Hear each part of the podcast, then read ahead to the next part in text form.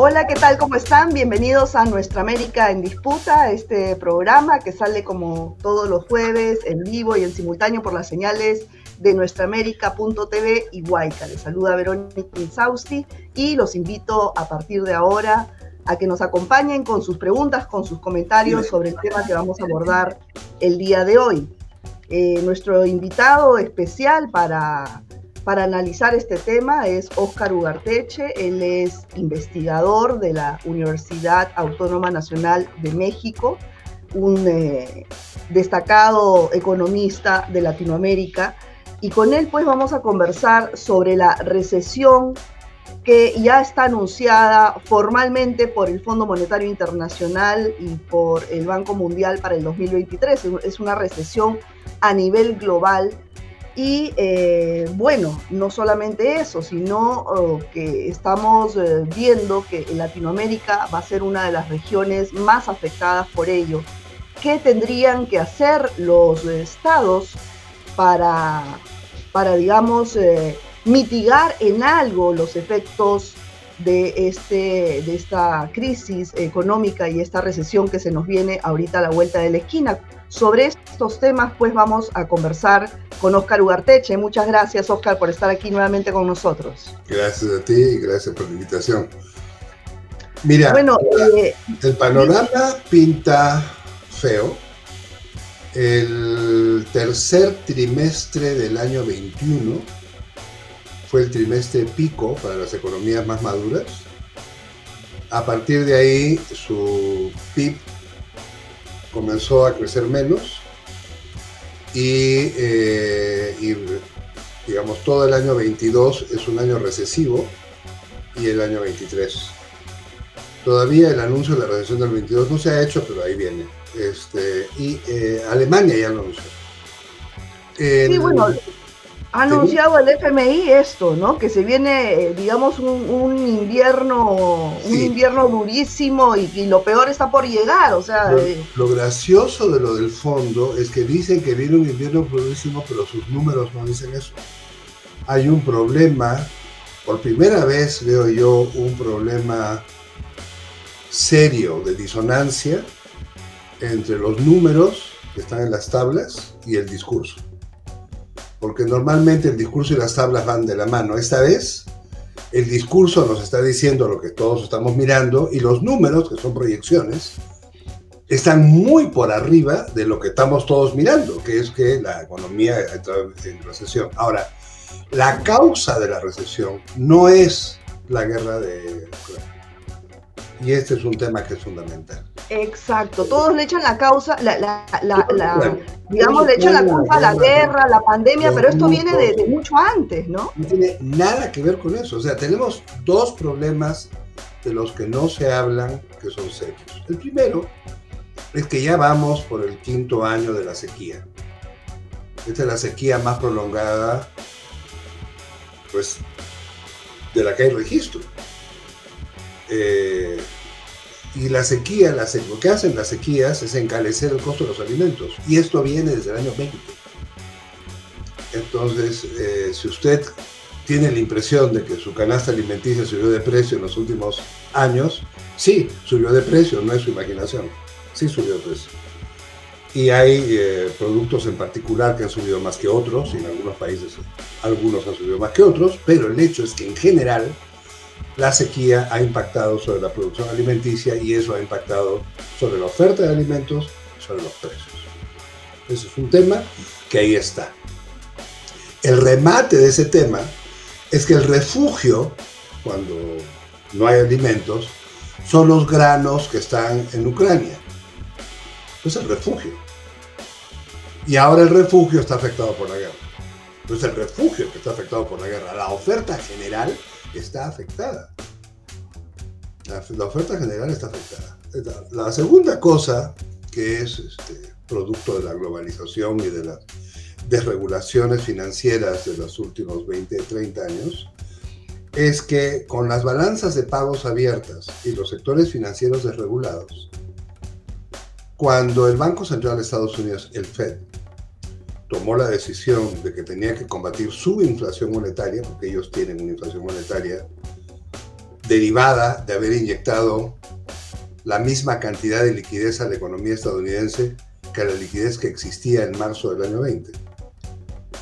Eso es muchísimo. Doblaron la liquidez estadounidense el 23 de marzo del año 20. Eso impactó sobre el precio de los commodities, impactó sobre el precio de las bolsas de valores y nos mejoró a nosotros las exportaciones. Tuvimos récord ingresos para exportaciones el año 21 y el año 20, porque claro, si te tiran la cantidad de dinero así en las bolsas, pues las bolsas suben, claro. Pero luego tomaron ahora la decisión de que tenían que reducir esa cantidad de dinero y además subir la tasa de interés para contener su tasa de consumo. Cuando Estados Unidos sube la tasa de interés, la tasa de interés en dólares sube. El 60 hay dólares dando vueltas en el mundo equivalentes al 60% del PIB del mundo. Entonces tú subes la tasa de interés, pega a través del dólar sobre todo el sistema. La segunda cosa es, tú subes la tasa de interés del Fed y si los otros bancos centrales del resto del mundo no suben su tasa de interés, su moneda se deprecia. Entonces, los bancos centrales de todo el resto del mundo tienen que seguirle el paso al Fed. Si no se lo siguen, le pasa lo que le pasó al Banco Central Europeo. Ellos no siguieron al Fed porque dijeron nosotros somos Europa, no tenemos por qué seguir al Fed. Y eh, porque la inflación, ellos consideraron que la inflación era un tema transitorio derivado estrictamente del problema del conflicto de Ucrania se equivocaron de diagnóstico, y el euro se cayó 23%. La libra se cayó 20%. Por no seguirle el paso al Fed. El resto de nosotros, México, Perú, Chile en particular, nos hemos mantenido relativamente estables a pesar de todo. Porque le seguimos el paso al Fed. Ahora, ¿cuál es el inconveniente? Un único inconveniente como dicen los médicos cuando te ponen la quimioterapia. El único problema es que hay un pequeño efecto lateral, que es que están combatiendo el exceso de consumo en Estados Unidos, tú subes tu tasa de interés y combates tu exceso de consumo. La pregunta es si nosotros tenemos exceso de consumo y la respuesta es no, no tenemos.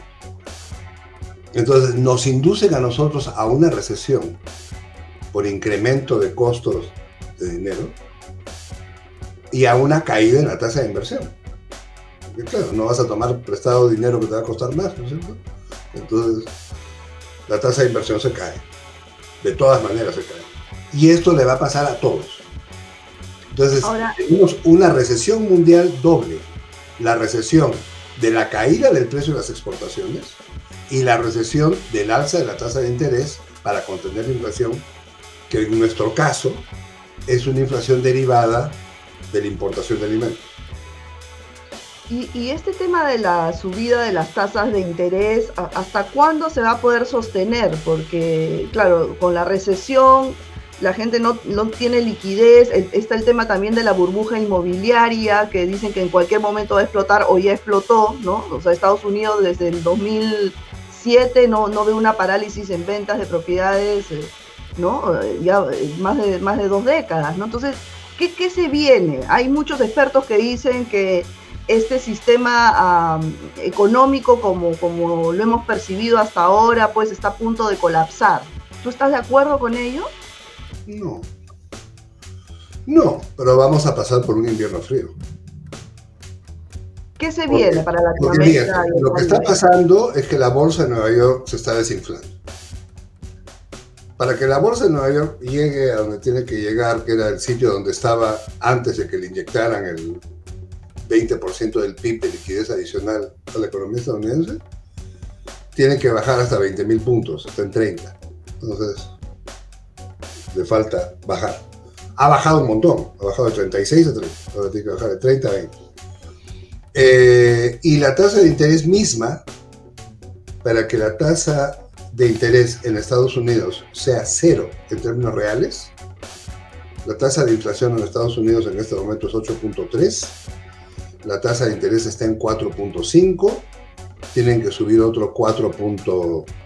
algo para llegar a cero en reales. O sea que vamos a ver alzas de la tasa de interés un rato. Un rato. Y el único problema con eso es el problema de la rentabilidad. Porque si la tasa de interés estuvo en cero, en menos, menos tantos por ciento durante más de una década, eso tuvo que ver con el tema de la rentabilidad de las empresas, ¿no es cierto? Sea, la tasa de interés es un reflejo de la rentabilidad de las empresas. Las empresas toman prestado en la medida en que pueden devolver el dinero. Si tú subes la tasa de interés, ¿puedes devolver el dinero? ¿Puedes tomar prestado? ¿Tienes la rentabilidad para devolver el dinero y ser rentable? Eh, entonces ahí estamos. va a directamente a, nuestra región? Es una recesión, pues. Una recesión que viene por exportaciones y por costo de dinero. Entonces, el, crecimiento de América Latina va a ser por las inversiones de China. En, las, pérdidas de, en las pérdidas de masivas de empleo, en la quiebra de empresas, eh, en, el, ciudadano de a pie, ¿cómo le va a afectar? El ciudadano de a pie lo que vamos a ver es que el ciudadano de a pie, el ciudadano de a pie que tiene tarjeta de crédito va a usar menos la tarjeta de crédito porque la tasa de interés lo sube. Y la, país más, país menos, las tasas de interés de las tarjetas son muy altas. La segunda cosa es em, las actividades económicas eh, se, van, a, van a desacelerar, ¿no? porque el consumo va a bajar. Entonces la, gente que está consumiendo sobre la base de lo que se produce en el país, pues eso va a enfriarse. Y las exportaciones, que son el gran motor de, la, de América del Sur, por lo menos, no, y América Central también, eh, las exportaciones van a caerse, los precios se van a caer. Y súmale a que los precios se caen, a que para América Central y México, su principal, y Colombia, su principal mercado, que es Estados Unidos, no va a crecer. Entonces vas a tener para Centroamérica el Caribe, Colombia, México, Centroamérica el Caribe, Colombia, su principal mercado va a dejar de crecer, entonces van a exportar menos. El precio al que van a exportar va a bajar además, o sea, baja en volumen y baja en precios. Y su costo de capital sube. Entonces son tres elementos recesivos que vamos a tener en Centroamérica, México y el Caribe, Colombia. Y el resto de nosotros vamos a estar afectados por dos de los tres componentes. A nosotros la recesión americana no nos pega, no nos pega tanto. A nosotros nos va a pegar la desaceleración de China. No es que China va a recesarse, no hay tal cosa. Pero China sí va a crecer bastante menos. Estamos nosotros acostumbrados a tasas de crecimiento chinas de 6%. Si China crece al 4, se va de golpes en el pecho. El problema de China es la sequía. El problema de China es que se quedaron sin agua en los ríos. Y sin agua en los ríos, las hidroeléctricas no tienen capacidad de generar electricidad. Y con eso lo que han hecho es sustituir hidroeléctricas por carbón, pero eso ha presionado el precio del carbón. Entonces ahí hay un, hay un problema de trade y hay un problema de contaminación. Entonces, yo creo que el, tema energético pega en China y eso nos pega a nosotros. Lo que va a pasar de bueno es que las inversiones eh, chinas en minería van a continuar. Los chinos están eh, activamente expandiéndose en el campo minero para asegurar su suministro para la industria de energías renovables y para los, los vehículos eléctricos que vienen con ella. Entonces, esto va a mantenerse, digamos, el ritmo de inversiones se va a mantener. Esto tiene efectos ambientales negativos, pero tiene efectos de balance pago positivos. Yo creo que eso es lo que vamos a ver en el futuro. Y lo otro que vamos a ver es que la compra de granos de China seguramente va a crecer. China aparentemente, y digo aparentemente porque todavía falta terminar de ver las tendencias, pero nosotros tenemos en el Observatorio Económico Latinoamericano, Novela, tenemos la sospecha fuerte de que China se está convirtiendo en un trader internacional y que está comenzando a, sustituir o a complementar a Holanda como el trader internacional de granos. Si fuera el caso, entonces eh, probablemente China monopolice la compra de granos en, América del Sur por lo pronto y después seguramente en África. Ahora, lo, lo, que comentabas al inicio de que esta, la situación económica que se vive hoy en el mundo no es producto de la guerra, eh, ni siquiera de la pandemia, sino viene arrastrándose de mucho antes. Eh, en, esta, en esta inflación que estamos viendo en escalada con la subida de todos los precios, se habla mucho de la inflación de la codicia, ¿no? Eh, de estos, digamos, las grandes corporaciones multinacionales que aprovechan toda esta situación de, inestabilidad, de, caos por el tema de la guerra para especular con los precios, ¿no? Entonces, ¿cuánto de porcentaje tiene, eh, digamos, son los, los causantes de la inflación estas multinacionales? No sé, pero mira, tenemos entre causantes de la inflación no monetarias, además de la sequía que es el de alimentos, tenemos la inflación de productos industriales, que tiene que ver con la pérdida de sincronización entre el inicio de las cadenas globales de valor en China y los fabricantes en Estados Unidos y en Europa ahí se, se perdió la sincronicidad y eso retrasó la capacidad de producir a tiempo dentro del concepto de justo a tiempo en el que estamos inscritos con la globalización. Como no hay inventarios, si tú no tienes el insumo no puedes producir el producto y entonces se te tranca la oferta y la oferta es un shock de oferta, o sea, se te cae la cantidad de oferta. Ese es un tema. El otro tema es que eso está pasando con microchips. Y está pasando por microchips por varias razones. La primera razón tiene que ver con la guerra comercial entre Estados Unidos y China, cuando Estados Unidos le prohíbe, el gobierno americano le prohíbe a los fabricantes de microchips estadounidenses exportarle a China microchips. Lo hace por razones de seguridad nacional. Bueno, pero resulta que los microchips en realidad no se fabrican, fabrican. Los microchips, el físico del microchip, la galleta, se fabrica en Taiwán. El 75% de las galletas de microchips del mundo se fabrican en Taiwán y los fabrica una empresa que se llama TSMC, Taiwan Semiconductor Company. Esta empresa, que es una de las 10 empresas más grandes del mundo, que cotiza en la bolsa de Nueva York, le vende galleta a Estados Unidos, a China, a Corea y, bueno, pues, a quien quiera, ¿no? Pero básicamente son esos tres. Pasa por una etapa, un proceso, una maquila, digamos, y va para China, donde pasa por otra maquila. Y luego vuelve para Estados Unidos para poder hacer entonces los teléfonos. Cuando se prohíbe el comercio de, semiconductores de Estados Unidos a China, esa cadena de valor se, interrumpió. Y ocurrieron dos cosas. Estados Unidos dijo, nosotros tenemos que producir nuestras propias galletas. Y China dijo, nosotros tenemos que producir nuestras propias galletas. Ahora, y mientras tanto, ¿qué hacemos? no hay. Entonces, trata de reparar tu cafetera. No puedes. No hay, no hay microchips para cafeteras, para lavadoras. Se me acaba de fregar el, horno de microondas para microondas. Imagínate tú, los tanques rusos están operando con microchips de lavadoras de platos. O sea, ah, sí, pues. O sea, y eso presiona sobre los productos finales. Entonces, a ver, haz un automóvil que contiene una cantidad gigantesca de semiconductores y no puedes, pues. No puedes, porque no hay cómo. No hay manera. O sea, digamos que esta causa más los efectos del cambio climático en la, en la, producción son, ¿tú crees, las principales causantes de la inflación que vivimos hoy en el mundo? Son causantes no monetarias, claro. Y la tercera causante no monetaria que viene de la pérdida de sincronicidad es el costo de transporte. Estuve mirando el costo de transporte ayer, justamente preparándome para ahora, y el costo de transporte sigue en más o menos 2.400 dólares creo que es la tonelada, la media media, en la ruta que va del este de Asia al oeste de Estados Unidos. está en 2.400 dólares.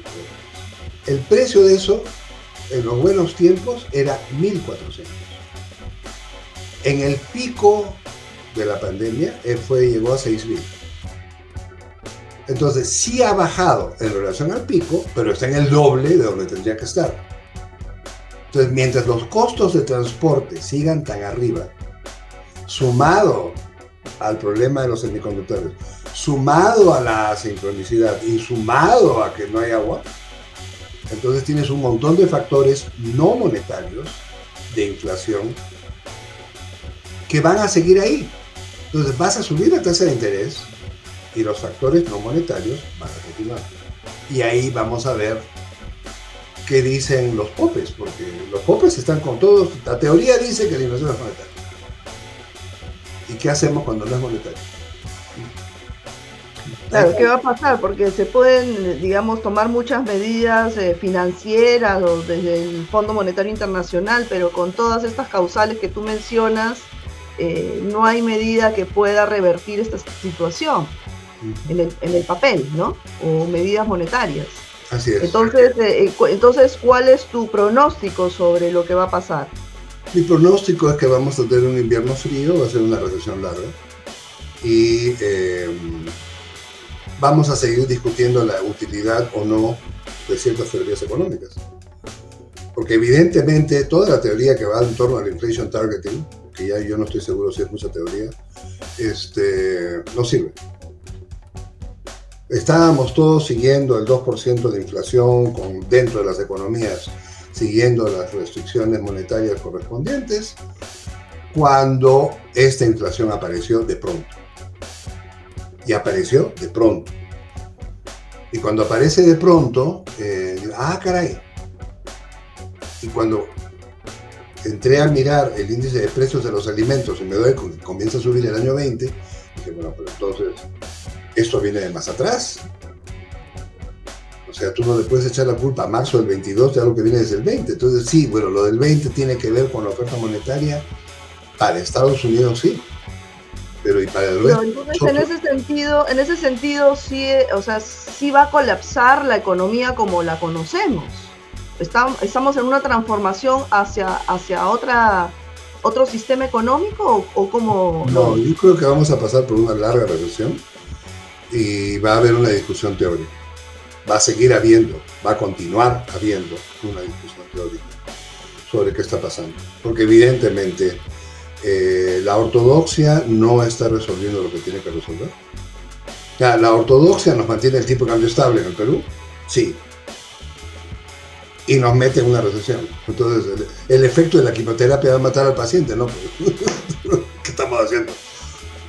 Claro, también hay los que te dicen que tú no puedes hacer una tortilla sin romper huevos. Eso es cierto.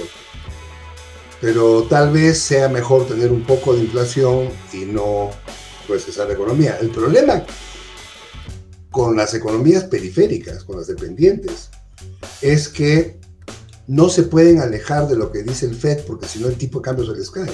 Y si se les cae el tipo de cambio, alimentan la inflación por tipo de cambio. Entonces, estamos agarrados, el mundo está sujeto a lo que hace el Banco Central de Estados Unidos. Y eso... el, dólar sigue siendo la moneda más fuerte, de lejos. De lejos la moneda más fuerte y, y es la moneda más fuerte incuestionable. A pesar del papel interesante del yuan como moneda de reserva en la guerra con, con Rusia, a pesar de su participación en la cesta de monedas del Fondo Monetario, a pesar de que está en el mercado internacional de Londres, a pesar de todos los pesares, el dólar sigue siendo la moneda más fuerte y además estamos mucho más sujetos a la política monetaria estadounidense de lo que nadie se había imaginado. Ni siquiera el Banco Central Europeo se había imaginado los sujetos que estaban. Pero, ¿y, esta relación entre Estados Unidos y la OPEP que se viene deteriorando? hemos visto las noticias hace unos días pues, que acaba de liberar Estados Unidos, eh, a ver, ha liberado 195 millones de barriles en el último año, ¿no? Y su reserva pasada de 638 a 401 millones de barriles. Esto, y, conforme pasa el tiempo, eh, esto también eh, hacia dónde los puede llevar, ¿no? Porque si dependemos todos de la, de, que se caiga el sistema económico en Estados Unidos y, va en ese camino, ¿qué nos espera el resto del mundo? Eh, creo que Estados Unidos em, tiene un problema energético que no quiere atender. O sea, el, el tema, todos sabemos que la principal exportación de Estados Unidos es gasolina refinada. Y como es su principal exportación, no quieren atender el tema de las energías fósiles. Pero en realidad lo que hay que hacer y lo que todos tenemos que hacer es sustituir las energías fósiles, primero por el tema de los precios que son sumamente volátiles, pero después por el tema del cambio climático. Lo que pasa es que, claro, tiene, tiene un costo fiscal para los países que son productores de petróleo y refinadores de petróleo pero también tiene un costo fiscal porque el impuesto a la gasolina es un impuesto importante para los presupuestos nacionales. Entonces, digamos, hay mucho freno a hacer cambios energéticos, pero son vitales. Y ese no solamente es un tema de Estados Unidos, o sea, el mundo sería otro si importáramos menos gasolina refinada de Estados Unidos. Sería otro. Pero el dato es que todos importamos gasolina refinada de Estados Unidos, todos, absolutamente todos. Y eso está mal, Para nosotros está pésimo. Para términos ambientales y para términos de balance de pagos está fatal. Claro, pero hasta que, hasta que se cambie, digamos, eso puede pasar muchos años también, ¿no? Pero si no se comienza por algún lado. Porque el problema es que todo el mundo habla del asunto y nadie hace nada al respecto, y eso es un problema. O sea, que Ahora, sobre lo que también se habla de la crisis financiera, ¿no? Es un crimen. ¿Ah? sobre la crisis financiera, la, ah. crisis financiera, la crisis de deuda. ¿Cómo, ¿Cómo ves esto tú? Yo no veo crisis de deuda, yo, yo veo, yo lo que veo es una América Latina llena de reservas internacionales. Es. De repente estoy mirando mal, pero yo, yo no veo estados sobreendeudados. Los estados sobreendeudados son Estados Unidos, Gran Bretaña, Francia, Alemania, Italia, Japón y España. Esos son los sobreendeudados. Esos todos tienen más de 100% de deuda en el Producto Bruto. Por eso, cuando Liz Truss dijo que iba a bajar los, impuestos, las bolsas se cayeron. Porque claro, ¿cómo, ¿cómo pues? Estás subiendo las tasas de interés, quitas impuestos y tienes más de 100% de deuda en el producto, se te va a llevar el presupuesto nacional. Pero yo no veo en América Latina ese problema, lo veo en África. Hay partes de África que comienzan a parecerse a lo que era América Latina en la década del 80. Sí, eso sí lo veo. Y estuvimos en una discusión otro día en, Malasia y estuvimos discutiendo el tema de los países africanos. Sri Lanka, de hecho, acaba de suspender pagos de deuda. Eh, lo que hay en América Latina probablemente sea empresas privadas que tienen tomado dinero en dólares que con la recesión se van a ver afectados. Y con, con, la recesión y el otro de interés se van a afectar. Son empresas privadas, son empresas que no están garantizadas por el Estado. Es decir, esa va a ser una crisis de deuda privada. Eso sí creo. Creo que sobre eso he escrito. Es más, y sobre la crisis, la crisis financiera de, la que se habla, eh, ¿qué opinas? ¿La de Estados Unidos? Sí. Esa es más probable, pues, porque si tienes las bolsas bajando, vas a tener un problema. Más el alza de la tasa de interés va a llevar a problemas bancarios de todos modos. Estados Unidos sí va a tener un problema financiero, sí, claro. Y eso se relaciona también con la burbuja inmobiliaria que, también... lo que pasa es que los inmobiliarios, cuando las tasas de interés se vuelven cero, lo más, lo más, el mejor negocio para cualquier ser humano es tomar prestado a casi cero y comprar un bien que se va a revaluar. Y eso es lo que han hecho durante, desde el año 7. Desde que la tasa de interés bajó a cero la primera vez y con la, con la inflación, peor pues, o sea, los valores fueron subiendo, la tasa es cero, y ahora, malas noticias, la tasa de interés ya no es cero, ahora es 4. Ahora, pero 4 no es 8. Cuando sea 8, vamos a ver.